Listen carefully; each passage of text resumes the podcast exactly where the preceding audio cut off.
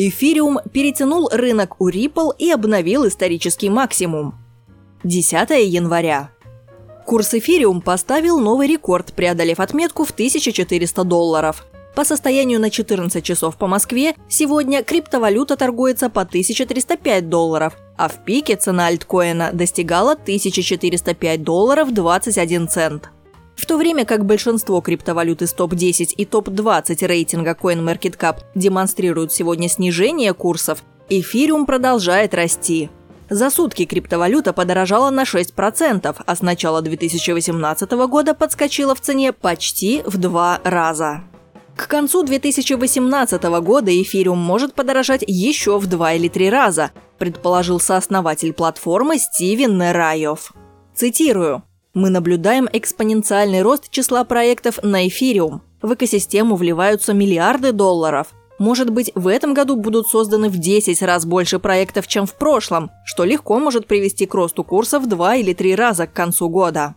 По его словам, все больше отраслей промышленности осознают преимущества технологии блокчейн и интересуются возможностями, которые может предложить протокол эфириум. Росту курса эфира будет способствовать и его распространение в качестве платежного средства с низкими комиссиями и быстрым проведением транзакций.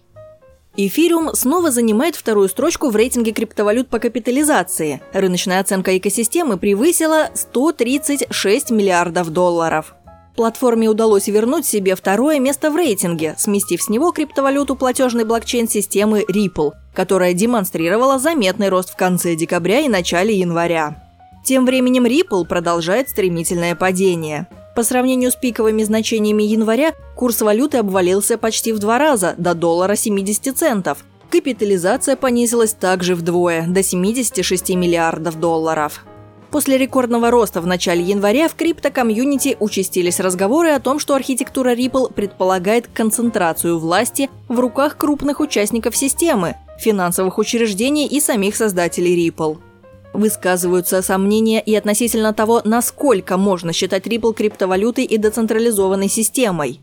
Так, директор криптовалютной биржи ShapeShift Эрик Ворхис заявил, цитирую, «Ripple – это пузырь. Сотрудничество криптовалюты банков бессмысленно. Идея криптовалют как раз в том, чтобы отказаться от банков.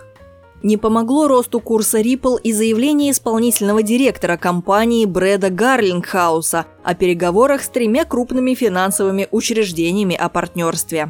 В комментариях к его сообщению в Твиттере журналист «Нью-Йорк Таймс» Натаниэль Поппер ответил, что поговорил с представителями множества финансовых организаций, и ни одна из них не заявила о реальном интересе к сотрудничеству с Ripple.